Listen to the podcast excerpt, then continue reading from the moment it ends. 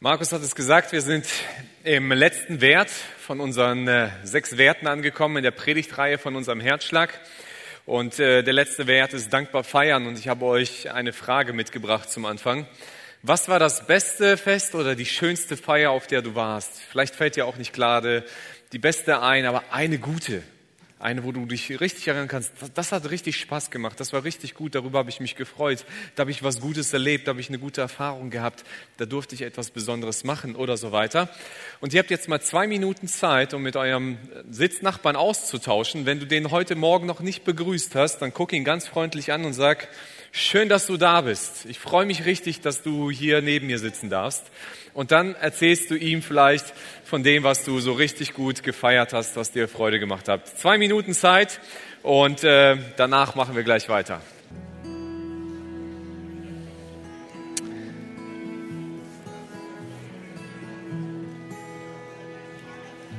Ich hoffe, du hattest was zu erzählen. Wenn nicht, ist das ein bisschen traurig. Ja?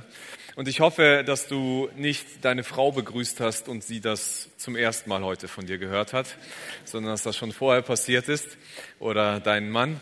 Ähm, ja, wenn wir so an Feste feiern, dann denken wir oft so an Dinge zurück, die wir, die wir toll fanden. Ob das eine Geburtstagsparty war, ob das irgendwie eine Hochzeit war, vielleicht war das irgendwie die Geburt deines Kindes oder die Taufe, die du gefeiert hast. Irgendetwas, ein Moment, der, der es würdig war, ihn hervorzuheben. Und äh, ich weiß nicht, ob als du an dieses Fest gefeiert oder gerade gedacht hast, an, der, an die Feier oder an das Fest, wo du gewesen bist, dass das etwas in deinem Kopf gemacht hat und vielleicht da so ein kleines Feuerwerk an Erinnerungen nochmal hochgegangen ist. So, was war eigentlich schön?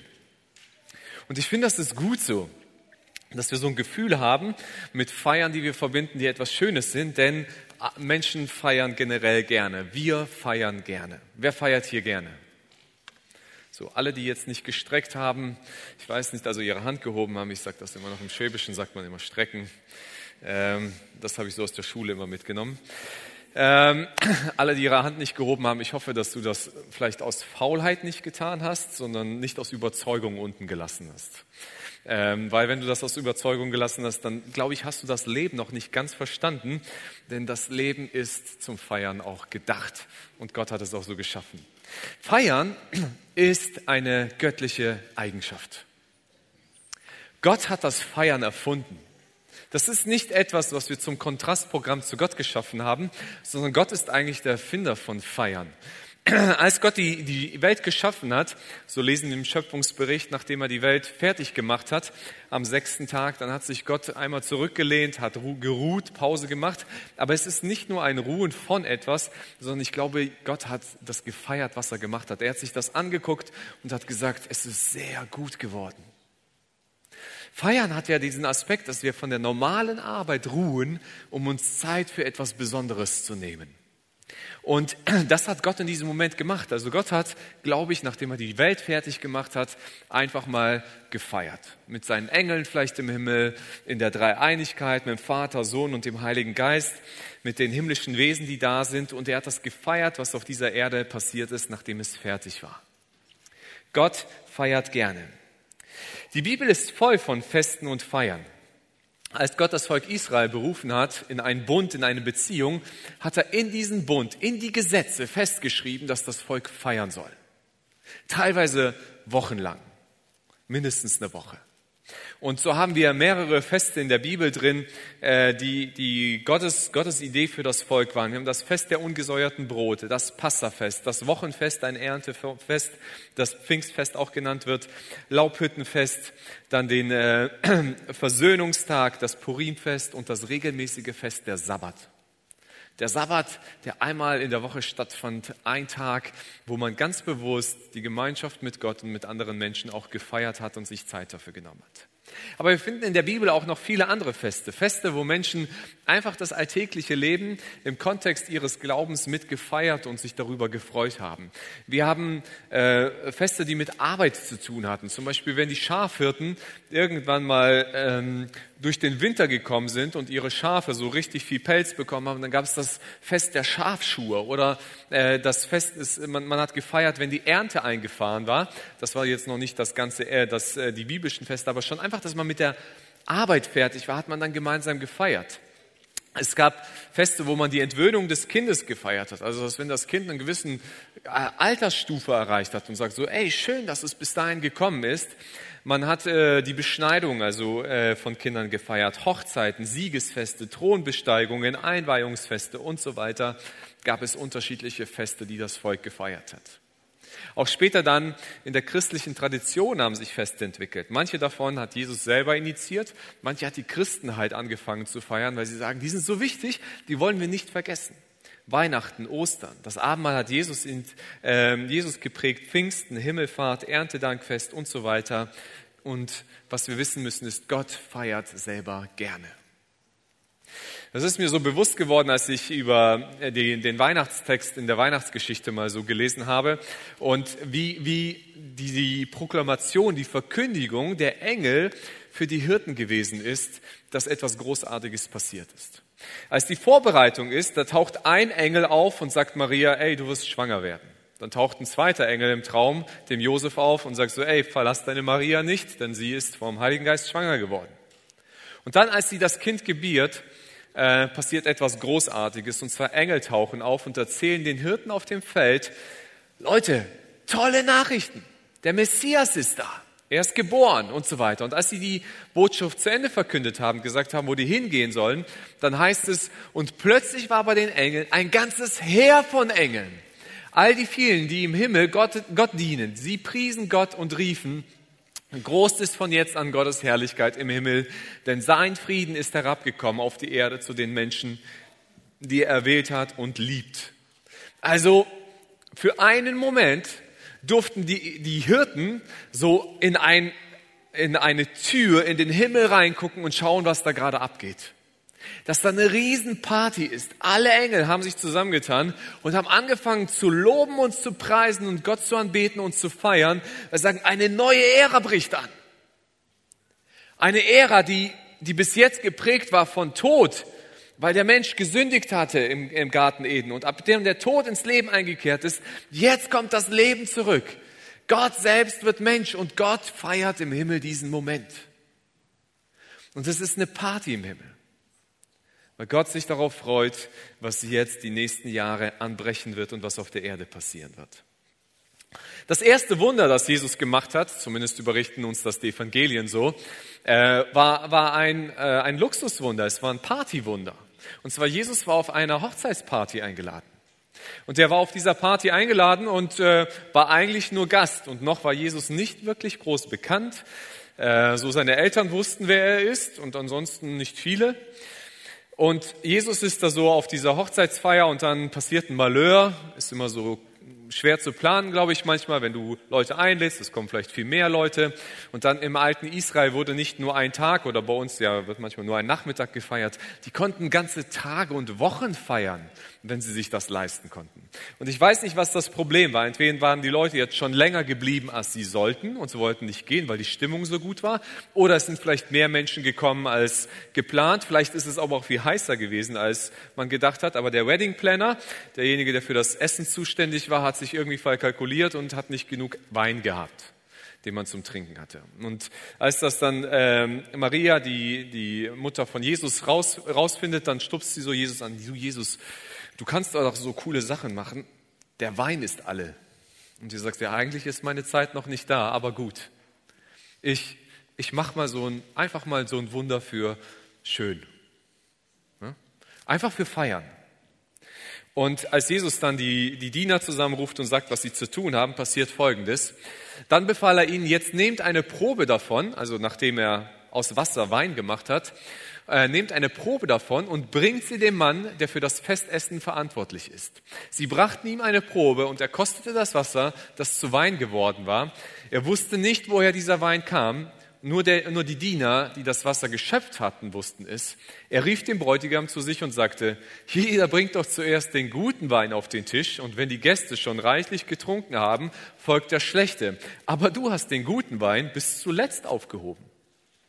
Also Jesus macht ein Wunder, dass die Leute feiern können. Und richtig gut feiern können. Nicht nur sagt, ja, ich mache da so Aldi-Wein so in Tetrapacks oder so, sondern er macht Premium-Wein, wo die Leute sagen, wo der Mundcheck kommt und sagt, ey, hier ist was schiefgelaufen. Du hast das gute Zeug vorenthalten. Warum machst du so etwas? Das ist nicht gastfreundlich. Weil er keine Ahnung hatte, woher dieser Wein herkommt. Jesus, glaube ich, feierte gerne. Wir finden immer wieder mal, dass Jesus auf, auf äh, äh, ja, zu Menschen eingeladen waren oder auf Feiern war. Und ich glaube nicht, dass er sich davon gedrückt hat. Äh, ich, ich glaube auch nicht, dass Jesus so eine verklärte Haltung hatte, dass er sich bei, bei diesem Hochzeitsfest irgendwo an einen Tisch gesetzt hat und ab dann die ganze Zeit nur zugeguckt hat. Ich glaube, Jesus hat getanzt, Jesus hat gelacht, Jesus hat sich gefreut und er hat mit den Menschen mitgefeiert. Und warum? Weil Feiern etwas Schönes ist.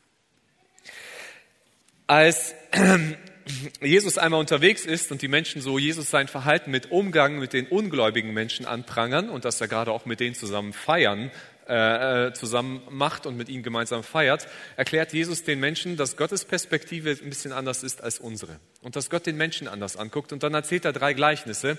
Das eine Gleichnis ist von einer Frau, die eine Münze verloren hat, sich findet und sich total freut, ihre Freunde einlädt und dann feiert. Und dann gibt es das Gleichnis von einem Hirten, der ein Schaf verliert von seinen hundert, er es wiederfindet, bringt und dann freut er sich und feiert darüber. Und dann gibt es das letzte Gleichnis von einem verlorenen Sohn. Und zwar gibt es da einen Sohn, der ist ziemlich rebellisch gegenüber dem Vater.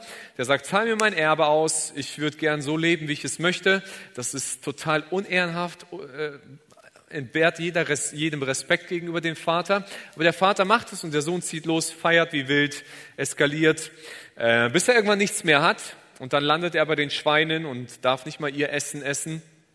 Und er merkt, boah, mir geht's echt dreckig. Den Dienern bei meinem Vater geht es besser und ist doch besser, wenn ich zurückgehe und da wieder Diener bin. Und er macht sich auf dem Rückweg zum Vater, kommt dort an und als der Vater ihn sieht, da läuft er ihm entgegen. Diesem stinkenden, nach Schweinekot riechenden, dreckigen Sohn, der abgemagert ist, läuft ihm entgegen, umarmt ihn und der Sohn sagt, ich bin es nicht wert, dein Sohn zu heißen. Und dann sagt der Vater, nix da, du bist mein Sohn. Und dann passiert Folgendes. Aber der Vater rief seinen Dienern zu, schnell holt die besten Kleider für ihn, steckt ihm einen Ring an den Finger und bringt ihm Schuhe, holt das Mastgalb und schlachtet es. Wir wollen ein Fest feiern und uns freuen. Denn mein Sohn hier war tot, jetzt lebt er wieder. Er war verloren, jetzt ist er wieder gefunden und sie begannen zu feiern. Und dieses Bild ist ein Bild, das Jesus uns gibt, wie, wie Gott den Menschen sieht und was seine Haltung ist. Und der sagt, jedes Mal, wenn ein Mensch, der geistlich tot ist, Jesus Christus findet, zu Gott zurückfindet und geistlich wieder lebendig wird, wird gefeiert. Wir kriegen das hier auf der Erde gar nicht so mit, aber Gott schmeißt jedes Mal eine Party irgendwo im Himmel, wo ein Mensch zum Glauben kommt und worüber, da, äh, worüber man sich freut. Denn es ist wert zu feiern. Es ist etwas Großartiges ist passiert. Etwas ganz Großartiges wird noch passieren. Ein Kapitel vorher spricht Jesus in einem Gleichnis darüber, dass der Tag kommen wird, wo Gott sein Reich komplett anbrechen lassen wird, wo, wo diese Erde einmal umgekrempelt wird und alle, die Gott nachfolgen, Teil seines Reiches sind. Und er gebraucht das Bild einer Feier. Und er sagt, es, es gab einen Mann, der hat eine Feier veranstaltet, er hat Leute eingeladen, aber die Leute hatten keinen Bock zu kommen, sie waren zu beschäftigt, also hat er seine Diener rausgeschickt und gesagt, sammelt alle ein, die auf der Straße sind, sie sollen kommen, denn wir feiern ein großes Fest. Und das ist das Bild Gottes über das ewige Reich. In der Offenbarung wird uns berichtet, dass, äh, dass es ein Hochzeitsfest geben wird. Die Gemeinde wird äh, symbolisch als eine Braut dargestellt und Jesus ist der Bräutigam. Und es wird eine Hochzeitsfeier geben im Himmel, ein Fest, wo seine Gemeinde und Jesus Christus wieder zusammenkommen. Feiern ist etwas, was Gott gerne selber macht. Was bedeutet es zu feiern?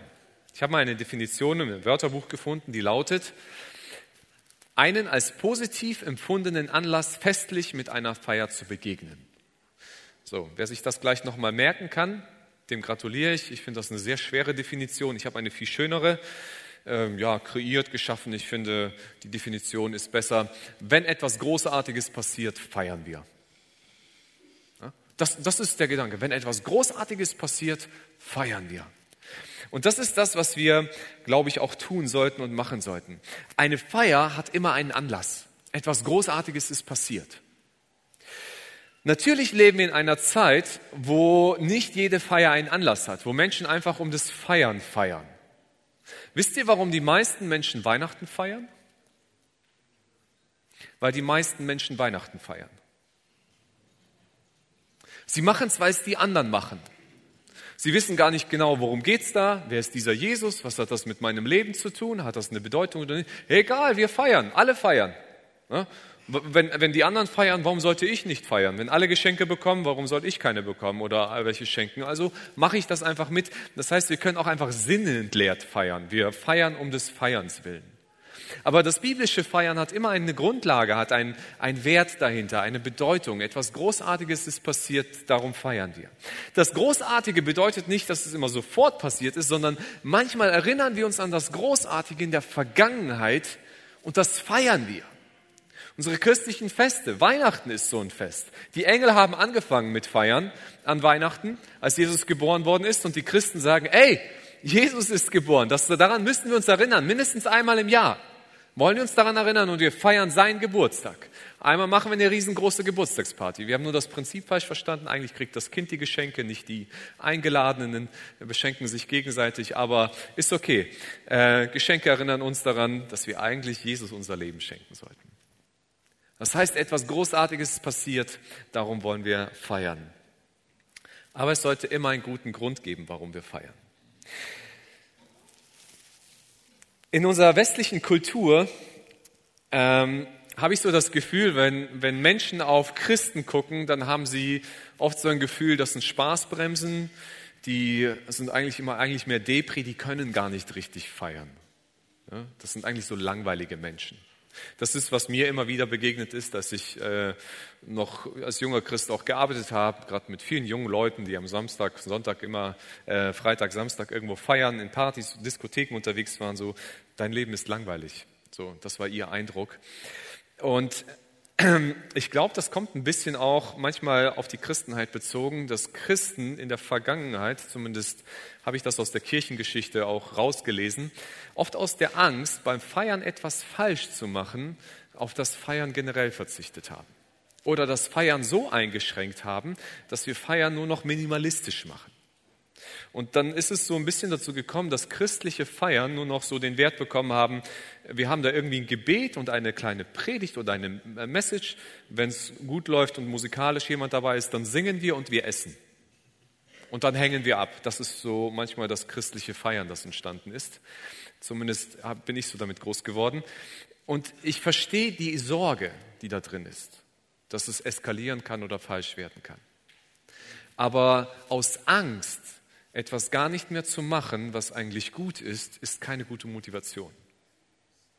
Und ja, die Bibel berichtet uns davon, dass es eine falsche Art des Feierns gibt, und zwar an mehreren Stellen in der Bibel. Ich habe mal exemplarisch einen Text von Petrus genommen. Und Petrus äh, schreibt an die Gemeinde, wir wissen, Petrus war ja einer der ersten Jünger von Jesus. Das heißt, Petrus lebt in einer Zeit, wo es nicht Christen gab, die, äh, sag ich mal, reingeboren wurden in das Christentum sondern zu den Menschen, zu denen er schreibt, sind fast alles Menschen gewesen, die irgendwann mal ungläubig waren und Jesus nicht kannten, die dann irgendwann gläubig geworden sind. Und er beschreibt so, was ist passiert in eurem Leben von früher zu jetzt? Und er schreibt, äh, oh, das hatten wir schon.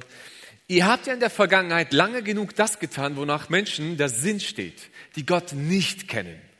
Ausschweifungen gehörten dazu. Das Ausleben eurer Begierden, Alkoholexzesse, Schlemmen und Saufen und abstoßender Götzendienst. Deshalb wundern sich die Leute, dass ihr bei ihrem zügellosen, Treiben nicht mehr mitmacht und sie reden abfällig über euch. Also Petrus hat das ziemlich gut erkannt und sagt so, Leute, wir feiern anders und die anderen merken das. Früher ging es darum, leb aus, was du bekommen kannst. Ne? Betrink dich, weil dann ist die Welt lustiger. Dann kannst du äh, mehr lachen, mehr fröhlich sein und dergleichen. Ne? Wenn es geht, du irgendwie noch ein sexuelles Abenteuer erleben kannst, dann nimm es mit. Hau dir den Bauch voll. Wenn es geht, geh einmal zwischendrin kotzen und dann komm weiter essen, weil Essen ist lecker. Lass es eskalieren. So haben die Menschen gefeiert, wenn sie konnten. Da sagt er, so habt ihr früher auch gefeiert, aber jetzt ist etwas Wesentliches passiert. Jetzt gehört ihr zu Christus und äh, äh, das ist eure Vergangenheit. Ihr seid neue Menschen geworden. Aber diese Leute werden teilweise noch auf euch gucken und sagen, das ist ja langweilig, was die jetzt tun. Wieso machen die nicht mehr mit? Sind die jetzt was Besseres als wir? Und sie erleben Widerspruch, weil die sagen, das ist, äh, das ist irgendwie ja, nicht so toll. Ne? Und ja, es, es ist so, wir unterscheiden uns vom Feiern in der restlichen Welt größtenteils. Ich meine, wir haben jetzt den Karneval. Äh, ich finde, es gibt auch manche schöne Dinge, die man im Karneval vielleicht mitfeiern kann, aber es gibt vieles Zügelloses und Unnötiges und Falsches, was dahinter steckt. Ich hatte einmal eine äh, Begebenheit mit einem Polizisten, der über den Karneval erzählt hat und er sagte, die hatten einmal den Fall, da hat sich ein, Jugendlicher betrunken in Siegburg auf dem Marktplatz. Äh, ich glaube, der war 15 oder so. Und dann haben sie den Vater angerufen und gesagt, hol mal deinen Sohn ab, der ist hier stockbesoffen. Und der Vater sagt, nö, ich bin hier gerade selbst am Feiern, könnt ihr den nicht bis morgen behalten? Das drückt etwas aus. Es geht um Feiern um mich, um meine Leidenschaften, meine Begierden und äh, das ist nicht das, wie es sein sollte. Die Art zu feiern äh, sollte sich von gläubigen zu ungläubigen Menschen unterscheiden. Aber manchmal habe ich das Gefühl, dass Christen versuchen in ihrer Art zu feiern, ungläubige Menschen zu imitieren, also das nachzumachen, was sie machen. Um irgendwie noch den, wir wollen das Christliche noch ein bisschen behalten, aber wir beneiden diese Leute um ihre Art des Feierns. Und ich glaube, das ist arm. Und das sollte nicht so sein. Stattdessen sollten wir über eine Festkultur nachdenken, die Jesus ehrt und wo Jesus nicht darüber schämt oder eigentlich traurig darüber ist, wenn wir versuchen, das, was in der Welt ist, zu imitieren und irgendwo noch unseren Glauben dabei zu bewahren. Stattdessen sollte sich unser Christsein unterscheiden, sondern wir sollten bekannt sein, dass wir anders feiern. Wir können Spaß haben, ohne uns zu betrinken. Wir können lachen, ohne schmutzige Witze zu erzählen. Wir können, äh, äh, wir können andere Menschen wertschätzen, anstatt sich über sie lustig zu machen oder über sie zu tratschen oder zu lästern. Wir müssen uns nicht selbst inszenieren, sondern wir können anderen Menschen Lob und Anerkennung schenken. Wir können großzügig und freigebig sein, denn Jesus hat uns reich beschenkt und nicht immer nur auf unsere eigenen Kosten zu kommen. Wenn wir feiern, dann können wir anderen Menschen helfen, näher zu Gott und zu anderen Menschen zu kommen, als anstatt nur zu schauen, dass sie irgendwie heil wieder nach Hause kommen. Wo wir feiern, können wir Menschen verbinden, als durch Schlägereien oder Streitereien Menschen zu entzweien.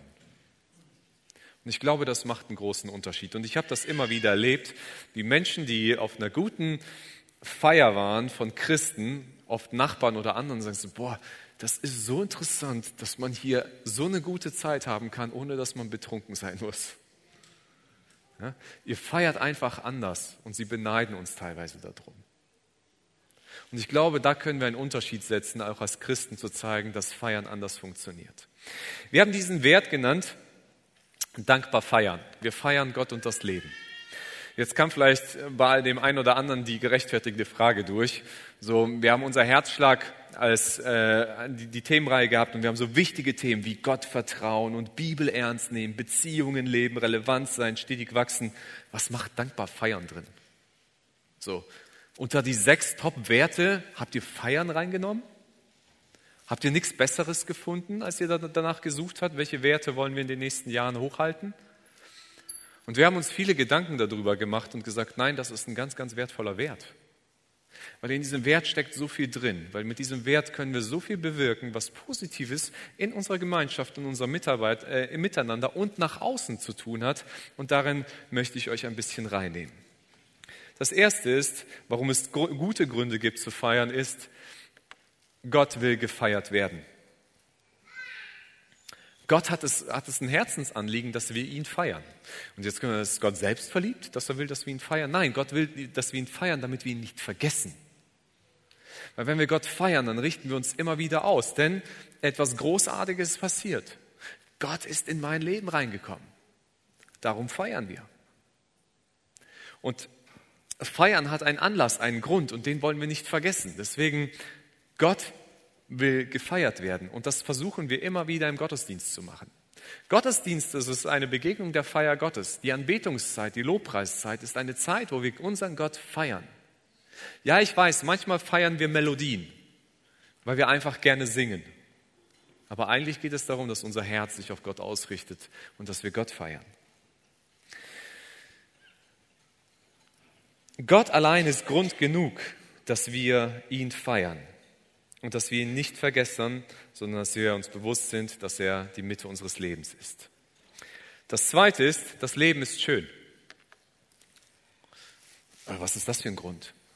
Ja, das Leben ist schön. Wisst ihr, warum das Leben schön ist? Weil Gott es geschaffen hat. Gott hat sich all das ausgedacht. Gott hat uns einen Geschmackssinn gegessen.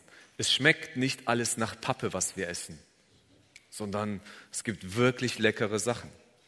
Von herzhaft zu süß. Es gibt unterschiedlichste Getränke und das ist alles manchmal ein Feuerwerk im, in unserem Gaumen, wo wir, wo wir diese Dinge genießen dürfen. Gott hat Farben geschaffen in unzähligen Varianten. Gott hat Formen geschaffen in der Natur und so weiter, in allen möglichen Dingen. Gott hat uns Menschen unterschiedlich geschaffen, damit wir nicht alle uniform aussehen, sondern unterschiedlich sind. Gott liebt Vielfalt, Gott liebt Kreativität, Gott liebt das Schöne in dieser Welt. Und wenn wir diesen Gott feiern, dann feiern wir immer auch das, was er gemacht hat. Und deswegen, das Leben ist schön. Wisst ihr aber, wozu wir, wir, wir Menschen immer wieder neigen, ist, dass wir das Schöne in unserem Leben übersehen, weil wir unseren Fokus auf das setzen, was uns fehlt.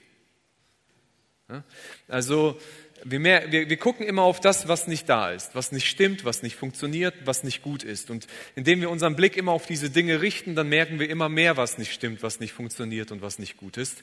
Feiern hilft uns aber, unseren Blick auf das zu richten, was schön ist. Und wenn wir anfangen zu feiern, dann fallen uns die guten Dinge im Leben immer mehr auf.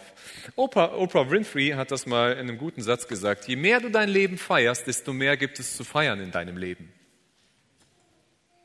Je mehr dir schöne Dinge in deinem Leben auffallen, je mehr du merkst, wo großartige Dinge passieren und du feierst diese großartigen Dinge und nimmst sie nicht als selbstverständlich, umso mehr werden deine Augen großartige Dinge sehen. Und das ist etwas Gutes, weil es etwas mit, mit, mit äh, Perspektive zu tun hat, indem wir nicht immer nur Gott mit, mit unseren Bitten begegnen und ihm sagen, Gott, das fehlt mir alles noch, sondern indem wir Gott mit unserem Dank begegnen, weil wir ihm zeigen, das habe ich ja schon alles von dir bekommen und wir anfangen, Gott zu anbeten für das, was wir bekommen haben. Deswegen ist Feiern wichtig und deswegen feiern wir auch das Leben und wollen uns über das Leben freuen, das wir haben. Denn diese Art von Feiern bewirkt Dankbarkeit. Wenn wir das sehen, was wir geschenkt bekommen haben, dann macht es mich dankbar. Und Dankbarkeit ist eine zutiefst biblische Eigenschaft. Dankbarkeit lernen wir an solchen Festen. Dinge nicht für selbstverständlich zu nehmen, sondern sie zu genießen. Das, das nächste ist, wir feiern das, worüber wir uns freuen, oder? Und wollen wir uns freuen, dann sollten wir auch das feiern, was, wenn etwas Großartiges in unserem Leben passiert. Freude ist etwas, was eine Eigenschaft ist, was Christen auszeichnen sollte. Paulus spricht in seinem Philipperbrief äh, an die Gemeinde in Philippi und schreibt ihnen mehrfach, darüber sagt, freut euch. Es gibt Grund zum Freuen. Und er schreibt diesen Brief nicht von Mallorca am Strand mit einem Cocktail, sondern aus dem Gefängnis. Und er, er, er sagt, meine Perspektive ist, ich freue mich über das, was Gott mir schenkt. Und ich feiere die schönen Dinge. Und er schreibt auch rein in diesen Philipperbrief und sagt, ich feiere euch als Gemeinde, weil großartige Dinge bei euch passieren. Und ich freue mich darüber. Und wenn wir anfangen, uns zu freuen, dann passiert etwas in unserem Leben, weil wir Wertschätzung für Dinge äh, bekommen, die, die wertvoll sind auch in unserem Leben. Ob es Hochzeiten, Geburtstage sind, ob es ähm, äh, Geburten, Taufen oder so weiter sind. Wir müssen auch manchmal großartige Dinge lernen zu feiern. Ja? Ich, ich, fand das toll, dass mich jemand mal eingeladen hat, als, als sein Sohn sich neu für Jesus aufgemacht hat. Und er hat mich angerufen und gesagt, das war im Sommer, Herr Viktor, komm heute Abend vorbei. Mein Sohn hat sich neu für Jesus entschieden. Wir wollen feiern. Ich dachte, wow, ist mir noch nie in den Sinn gekommen, so etwas zu feiern. Taufe feiern wir, ja. Aber wieso feiern wir keine Bekehrungen? Entscheidungen, die die Menschen für Jesus treffen. Wenn dein Kind, selbst wenn es sechs Jahre alt ist, abends im Bett sagt, Mama, ich möchte mein Herz Jesus geben, dann mach morgen eine Party draus dann feiere das. Dann back einen Kuchen und dann geh geh essen oder mach irgendetwas und sagen, wir feiern das, was Großartiges ist passiert. Es gab einen Jünger, der hat genau das gemacht. Er war wahrscheinlich zu alt, dass seine Eltern diese Party geschmissen haben. Aber der Jünger Matthäus, als, er, als, als Jesus ihn eingeladen hat, ihm nachzufolgen, Matthäus war ein Zöllner, also er hatte, der war nicht bekannt für einen frommen Lebensstil. Und als er sich entscheidet, Jesus nachzufolgen, Jesus sein Leben auch somit anzuvertrauen, dann macht er etwas. Und zwar äh, feiert Matthäus eine Party. Er lädt seine ganzen Freunde ein, die eigentlich wahrscheinlich so mehr so am, am Rand der Gesellschaft sind, vielleicht sogar wohlhabende Menschen waren, aber gesellschaftlich nicht sonderlich anerkannt. Und dann kommt Jesus mit seinen anderen Jüngern dazu und dann feiern die gemeinsam ein Fest. Und Matthäus feiert, ey, ich habe Leben gefunden. Dieser Jesus, der, der hat mein ganzes Leben umgekrempelt und das feiere ich nicht nur mit Jesus und seinen Jüngern, sondern er sagt, das feiere ich auch mit meinen anderen Freunden, weil ich will, dass die das auch erleben und dass sie das auch erfahren. Das, was uns Freude bereitet, darüber sollten wir feiern. Und das, was wir feiern, sollte uns Freude bereiten. Das nächste ist, wir wiederholen gerne das, was wir feiern. Also Dinge, die gut sind, die der Wiederholung würdig sind, die, die versuchen wir zu feiern, oder? Jedes Mal, wenn eines meiner Kinder ein Jahr älter geworden ist, und ich wünsche mir, dass sie noch viele Jahre älter werden, feiere ich das. Weil ich mich durch freue und sage, du bist wieder ein Jahr älter geworden. Und ich freue mich darüber. Ich durfte wieder ein Jahr mit meinem Kind verbringen. Hochzeitstage sind tolle Dinge. Sollte man ein bisschen feiern. Man sagt, ey, es ist nicht selbstverständlich, dass man heute vielleicht 10, 15, 20, 30, 40 Jahre verheiratet ist. Lass uns das feiern. Viele Ehen schaffen es nicht bis zum siebten Jahr. Ist es nicht toll, das zu feiern? Wir sagen, wir wollen das wiederholen. Wir wollen irgendwann wieder feiern. Deswegen das, was wieder der Wiederholung würdig ist, das sollten wir feiern. Durch Feiern drücken wir Wertschätzung aus. Ähm, wir drücken Wertschätzung äh, in Bezug auf Gott aus und sagen, Gott, du bist es würdig, du bist es wert, dich ehren und anbeten wir. Aber wir drücken auch durch Feiern Menschen Wertschätzung aus. Wenn, wenn ich Menschen einlade zu meinem Geburtstag und die kommen, dann ist das für mich Wertschätzung, weil ich sage, die nehmen sich die Zeit, die nehmen sich einen Abend, um gemeinsam mit mir zu feiern. Und ich, ich bin dankbar dafür. Und wenn ich zu jemandem gehe, dann gehe ich nicht wegen dem Essen hin, primär zum Geburtstag sondern gehe ich wegen dem Menschen hin, der feiert. Und ich freue mich über den Menschen. Und das ist doch was Schönes, wenn wir uns gegenseitig Wertschätzung ausdrücken. Gott drückt uns Wertschätzung aus. Er feiert unseren Geburtstag, unseren himmlischen Geburtstag. Und wir dürfen uns gegenseitig Wertschätzung ausdrücken. Das heißt, Dinge, die gut laufen, schöne Dinge, die dürfen wir feiern in Wertschätzung. Uns fällt das nicht immer so einfach, ähm, Wertschätzung auch zu feiern und weiterzugeben.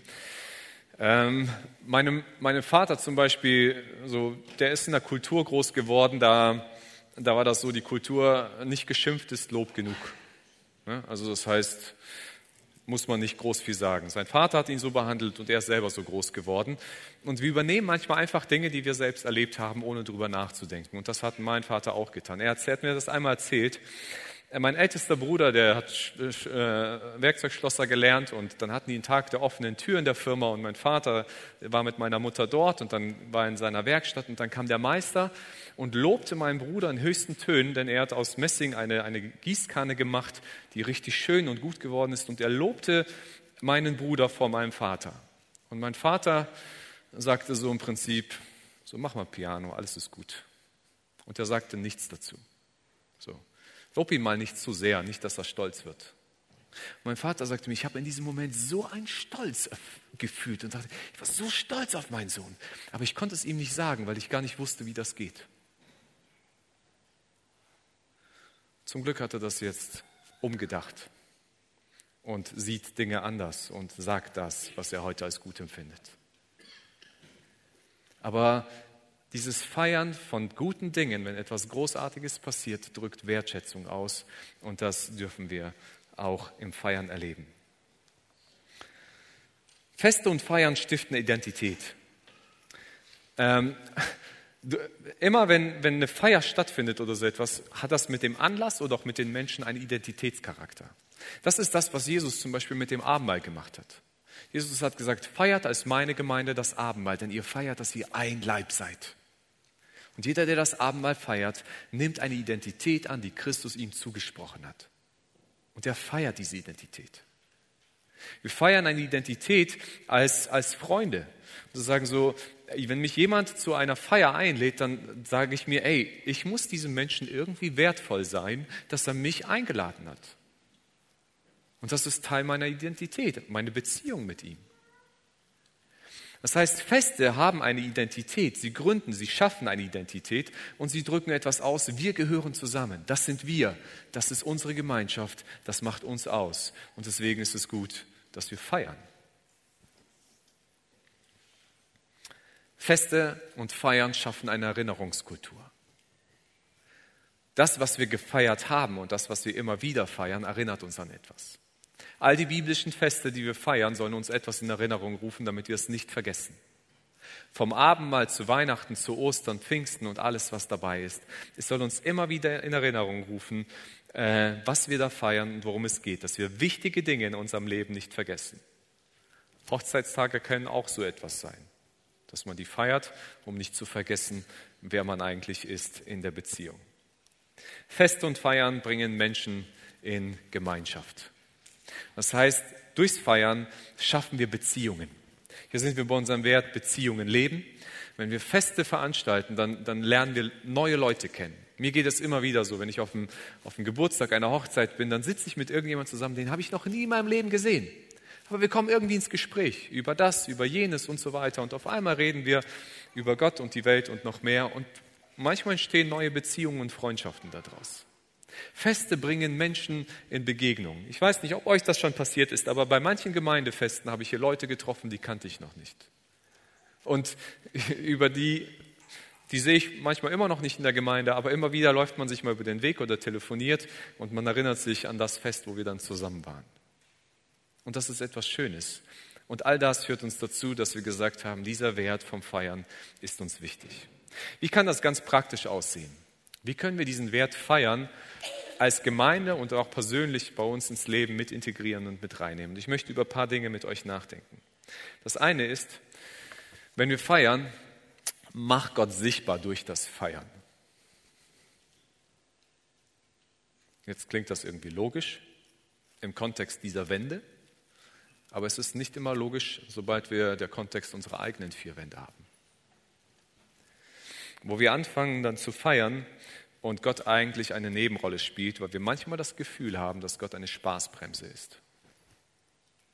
Ich war schon auf manchen Hochzeiten, da hatte ich diesen Eindruck bekommen, wo der Eindruck war, ja, die Trauung, das ist so dieser geistliche Teil, der sakrale Teil, da geht es um Gott und das ist wichtig und die Leute sitzen das so ein Stück weit ab und dann kommt das Mittagessen und dann geht's rund.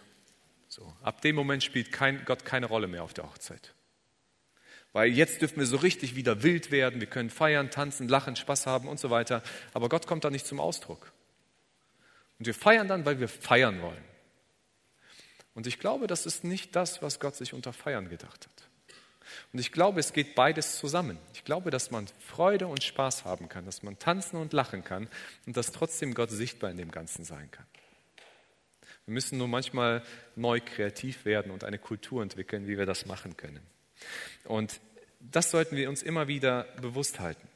Gott sollte immer sichtbar sein in dem, wie wir irgendwie feiern. Das ist manchmal mit einem Gebet verbunden. Das kann manchmal selbst durch einen kleinen Input sein, den man weitergibt. Das kann man selbst durch ein Spiel kommunizieren oder durch andere Dinge. Aber lasst uns Gott sichtbar sein lassen auf unseren Feiern. Lasst uns nicht diesen Aspekt haben von, es gibt den Spaß ohne Gott und dann gibt es irgendwo Gott als geistlichen Teil dahinter. Lob und Wertschätzung ist ein Ausdruck des Feierns. Es gibt in der Jugendsprache, also die Jugendlichen benutzen das immer mehr, manche Erwachsene vielleicht auch, den Ausdruck, das feiere ich. Vielleicht habt ihr das schon mal gehört. Ne? Also wenn irgendein Jugendlicher irgendwas gut findet, und das kann selbst ein Auto sein oder so, boah, das, das feiere ich, das ist gut. Oder jemand hat was Richtiges gemacht. Und ich musste über diesen Satz nachdenken, weil ich den finde richtig gut. Weil das, was sie machen, sagen, ist, etwas Großartiges ist passiert. Ich feiere das. Selbst wenn es nur durch einen Ausdruck ist, indem man nur sagt, das feiere ich, das bedeutet, ich finde das gut. Und ich glaube, das ist etwas, was wir auch tun sollten, dass wir Wertschätzung zum Ausdruck bringen in unserer Art zu feiern. Dass wir für Freunde beten auf ihren Geburtstagen, dass wir ihnen sagen, was wir toll an ihnen finden, dass wir unsere Lob und Komplimente nicht für die Beerdigung aufsparen, sondern dass die Menschen das schon von uns zu hören bekommen, solange sie noch leben. Und das kann eine Kultur in der Gemeinde sein. Wir können eine Kultur in der Gemeinde haben, wo wir davon leben und sagen, nicht geschimpft ist Lob genug. Aber was wäre, wenn wir eine andere Kultur leben und sagen, ey, wenn jemand etwas gut gemacht hat, dann sage ich ihm das und ich feiere das. Wenn jemand gut gesungen hat, wenn heute die Technik gut funktioniert hat, wenn ich die Stimmung im Gottesdienst gut fand, wenn mich jemand freundlich begrüßt hat, wenn die Predigt gut war, wenn der Mitarbeiter in der Kinderarbeit etwas gut gemacht hat oder die eine tolle Feier gemacht haben für die Kinder und so weiter, wieso sagen wir das den Menschen nicht?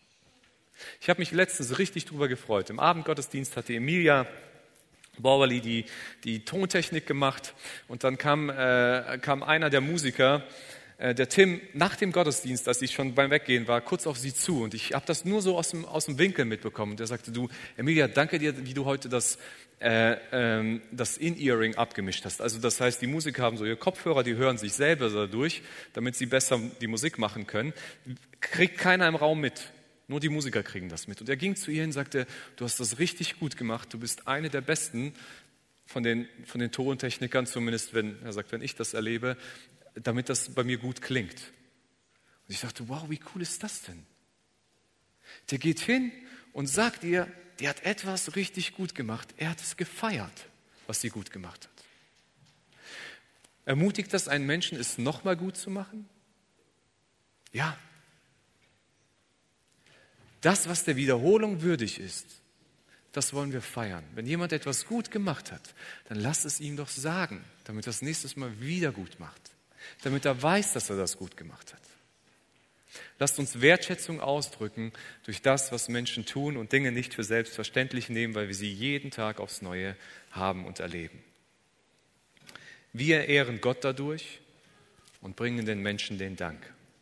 Es geht nicht darum, dass wir uns selbst anfangen irgendwie zu hypen oder zu verehren oder zu anbeten. Das ist nicht die Geschichte. Und ja, manche Menschen können stolz werden, wenn sie Lob bekommen. Aber das ist nicht das Problem von mir, das ist dann das Problem von dem Menschen, dass ich dem Lob gebe. Meine Herausforderung ist, die Wertschätzung auszudrücken. Wir sollten uns immer bewusst sein, alles vermag ich durch den, der mich mächtig macht. Wir leben durch Christus und trotzdem ist auch ein Teil von meiner eigenen Entscheidung mit drin. Lasst uns beim Feiern den Anlass nicht vergessen. Äh, das kann uns manchmal ganz schnell passieren, dass wir sinnentleerte Feste feiern. Du kannst ein wundervolles Weihnachtsfest haben mit toller Dekoration, mit wunderschönen Geschenken. Ihr habt euch alle toll verkleidet, indem ihr euch neue Klamotten an Weihnachten gekauft habt.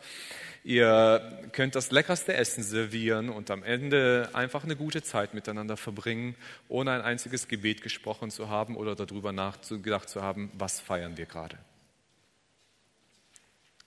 Und es ist wichtig, dass wir die Dinge nicht vergessen. Wir können Lobpreisabende und Lobpreiszeiten erleben, in denen wir die Musik feiern und gute Melodien. Aber wenn Mark Forster hier gesungen wäre, würden wir vielleicht mit dem gleichen Gefühl nach Hause gehen weil wir den vergessen haben, um den es eigentlich geht. Und das ist wichtig, dass wir das uns immer wieder vor Augen malen. Dass wir nicht vergessen, was der Grund ist, den wir feiern. Und dass wir diese Sachen uns immer wieder vor Augen malen. Das nächste ist, sei ein guter Gastgeber und lade zu den Festen ein. Feste sind eine tolle Geschichte, zu denen man einladen kann. Und Jesus malt eben das Himmelreich aus als so ein Fest, wo er seine Diener rausschickt und sagt, ich lade alle ein, an diesem Fest dabei zu sein. Und wir haben als Gemeinde ganz viele Feste, die wir feiern und das finde ich wundervoll. Wir haben die normalen Sonntagsgottesdienste, vier Stück jeden Sonntag, kann man immer einladen. Wir haben Abendmahl, das wir feiern, Weihnachten, Ostern, Himmelfahrt, Pfingsten, Erntedankfest, Taufen, Kindersegnung, Einschulungsgottesdienste, Muttertag, Open-Air-Gottesdienst mit der ganzen Allianz auf dem Marktplatz.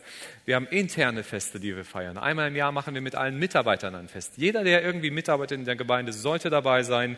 Und äh, ich glaube, dieses Jahr ist es am 4. August wieder mit dabei sein, wo wir diesen Teamtag haben und feiern. Wir haben das Adventscafé, wo wir einmal das ganze Gemeindehaus und hier alles auf den Kopf stellen und hier hunderte von Menschen durchlaufen. Wir haben Gemeindeausflüge, die wir in die Rheinwiesen machen. Wir haben einmal das Sommerfest, jetzt ist es wegen Corona länger ausgefallen. Dieses Jahr wird es wieder kommen, wo wir das Sommerfest wieder hier am autofreien Sonntag auf dem Parkplatz mit Hüpfburgen und all dem drum machen.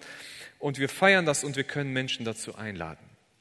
Wir haben Freizeiten. Ich musste drüber nachdenken. Ich würde sagen, jede Freizeit, die wir machen, ob es eine Männerfreizeit, eine Frauenfreizeit ist, eine Seniorenfreizeit von jungen Erwachsenen oder von dem Fokus Startup, Heldentreff und so weiter, das sind Feste, die wir machen. Wir feiern über Tage lang ein Event. Wir kommen zusammen und feiern mit Spielen, mit Ausflügen, mit Gemeinschaft, mit Lachen, mit Sport, mit allem Möglichen, was da drin ist und wir feiern zusammen. Und hier nur so ein kleiner Spoiler-Alarm. Alle Männer, die noch nicht zur Männerfreizeit eingeladen sind. Ihr werdet was verpassen. Nur so nebenbei. Ich bin im Planungsteam mit dabei. Die haben sich schon tolle Dinge ausgedacht. Das wird wieder eine tolle Sache werden, wo wir feiern wollen. Und etwas wird da passieren. Wir werden wieder Menschen in Beziehung zueinander bringen. Ich habe gehört, da ist wieder ein großer Teil an Leuten auf der Liste, die wir nur vom, nicht mal vom Namen her kennen. Und ich denke, super, Gäste kommen dazu. Menschen laden andere Menschen ein. Und vielleicht kannst du zur Männerfreizeit mitkommen und deinen Nachbarn mitbringen. Weil du ihn dazu eingeladen und sagst, ey, das ist gut, sei dabei. Ich habe das auch gemacht, einfach Menschen den Link geschickt, ey, hast du nicht Lust, mit dabei zu sein? Leute eingeladen, auf diese Männerfreizeit mitzukommen. Und bei all den Feiern, die wir machen in der Gemeinde, haben wir die Möglichkeit, Menschen einzuladen, auch private Feiern. Nachbarn, Freunde, Bekannte, die Jesus vielleicht gar nicht kennen, wir dürfen sie einladen. Und wir dürfen Momente kreieren, wo sie Gott begegnen dürfen. Aber eins möchte ich auch bewusst machen. Feiern ist wundervoll, aber lasst uns daran erinnern, hinter jeder Feier stecken viele Mitarbeiter und steckt viel Arbeit. Jeder Gottesdienst, der hier stattfindet, am Sonntag haben wir um die 20 bis 30 Mitarbeiter, die hier beteiligt sind. Von den Kinderstundenmitarbeitern, vom Frühstücksteam, Willkommensteam, Technik, Musiker, Prediger, Moderatoren, Leute, die im Hintergrund Dinge vorbereiten, die während der Woche passieren, damit der Gottesdienst. Es ist immer mit Arbeit verbunden. So ein Adventscafé sind sehr viele Mitarbeiter daran beteiligt.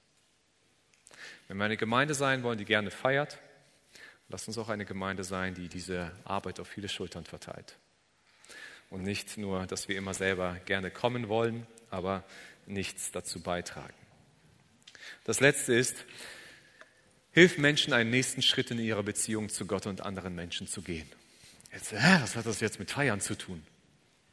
Ganz einfach, weil Feiern bringen Menschen in Begegnung und wenn ich dabei bin, kann ich Menschen helfen, einen Schritt zu gehen.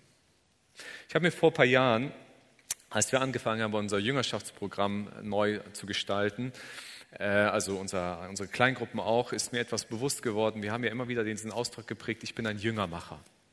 Früher dachte ich, ein Jüngermacher, jemand, der Menschen hilft, einen nächsten Schritt zu gehen, ist so einer, der von der Bekehrung bis zu einem reifen Menschen jemanden mitnimmt. Und äh, ich muss das ändern und sagen, nein, ich helfe Menschen einfach in unterschiedlichen Stadien kleine Schritte zu gehen. Seitdem habe ich immer wieder dann angefangen zu beten, wenn ich auf einen Geburtstag eingeladen bin, wenn der Gemeinde ein Fest haben, wenn ich vielleicht manchmal Menschen besuchen gehe, dann bete ich darum und sage, Gott, hilf mir, wenn du möchtest, heute jemandem zu helfen, einen Schritt weiterzugehen.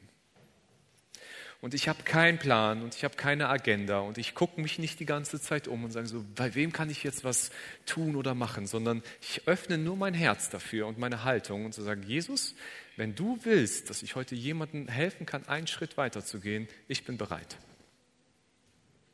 Und ich durfte das so oft erleben. Und Leute, das macht so viel Freude, Menschen zu helfen, einen Schritt zu gehen. Mit dem einen habe ich einfach gebetet, weil er mutlos war. Dem anderen habe ich eine geistliche Wahrheit erklärt, die ihm geholfen hat, neu etwas zu verstehen. Mit dem anderen äh, habe ich mich einfach unterhalten und, äh, und ihm Mut zugesprochen und Wertschätzung. Den anderen habe ich einfach gelobt für das, was er richtig gut macht. Und manchmal habe ich über Gott erzählt, den anderen habe ich zum Gottesdienst eingeladen, den anderen vielleicht zu einem Basiskurs und so weiter. Und ich durfte Menschen einfach helfen, kleine Schritte zu gehen. Ich bin immer wieder auf Hochzeiten das hat sich so etwas mit, meinem, mit meiner Position als Pastor hier zu tun. So mindestens fünfmal im Jahr bin ich zumindest mal eingeladen auf Hochzeiten als Prediger und zum Trauen. Und immer wieder bete ich dafür, schenk mir gute Begegnungen mit Menschen, dass ich ihnen helfen kann, einen Schritt weiterzugehen. Und das ist nicht, wo ich krampfhaft hingehe und Menschen suche, sondern wo ich einfach nur bereit bin. Aber können wir auch nicht bewusst unsere eigenen Feiern danach ausrichten, dass unsere Feiern diese Momente der Schritte beinhalten?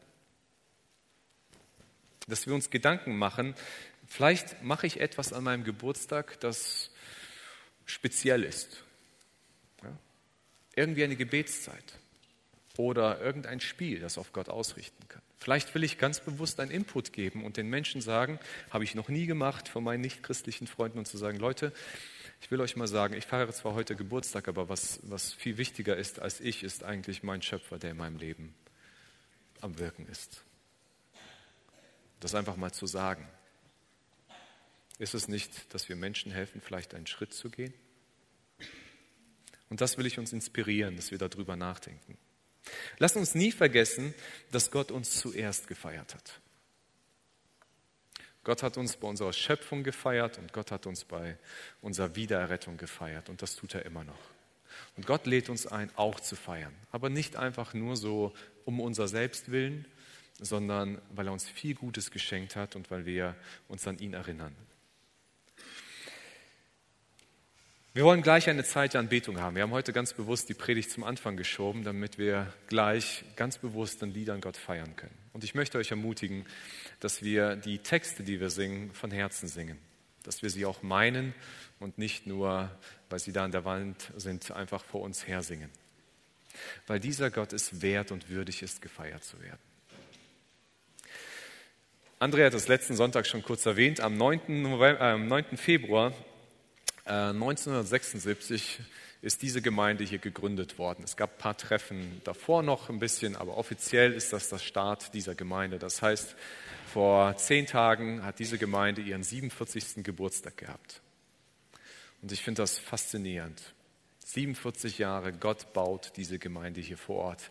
Wir werden gleich ein kurzes Video haben, eine Präsentation, wo wir einfach ein paar Impressionen bekommen, wie diese Gemeinde mit einem ganz kleinen Kreis an Menschen angefangen hat wie sie das erste Gebäude gekauft haben in der Wolfsdorfer Straße, das echt schnuckelig war und schnell zu klein wurde. Wie man sich entschieden hat, den Mut zu haben, ein Grundstück zu kaufen, drauf zu bauen. Und als man mit dem Bauen fertig war, schon festgestellt hat, dass es zu klein ist, wir müssen anbauen. Und dann wurde der nächste Anbau gemacht und so weiter, ging es mit der Gemeinde und es ging Schritt für Schritt voran. Wir schafften natürlich nicht alles da einzufangen, aber einfach mal ein paar Impressionen. Und ich möchte, dass wir uns zwei Dinge da vor Augen malen. Das eine ist, lasst uns dankbar sein für all die Menschen, die die 47 Jahre hier irgendwie investiert haben. Menschen, die hier mitgearbeitet haben, die nebenberuflich viel Arbeit, viel Zeit, viel Kraft, viel Energie, Gebet, Leidenschaft und schlaflose Nächte investiert haben, damit diese Gemeinde gebaut werden konnte. Und lasst uns Gott die Ehre geben, weil er diese Gemeinde baut durch uns Menschen. Er ist es, der am Wirken ist. Und diese Gemeinde, die wir heute haben, ist nicht unser eigener Verdienst, sondern es ist das, was Jesus Christus tun möchte. Und lasst uns aus dieser Dankbarkeit in die Anbetung gehen und Gott feiern. Gott segne uns dabei.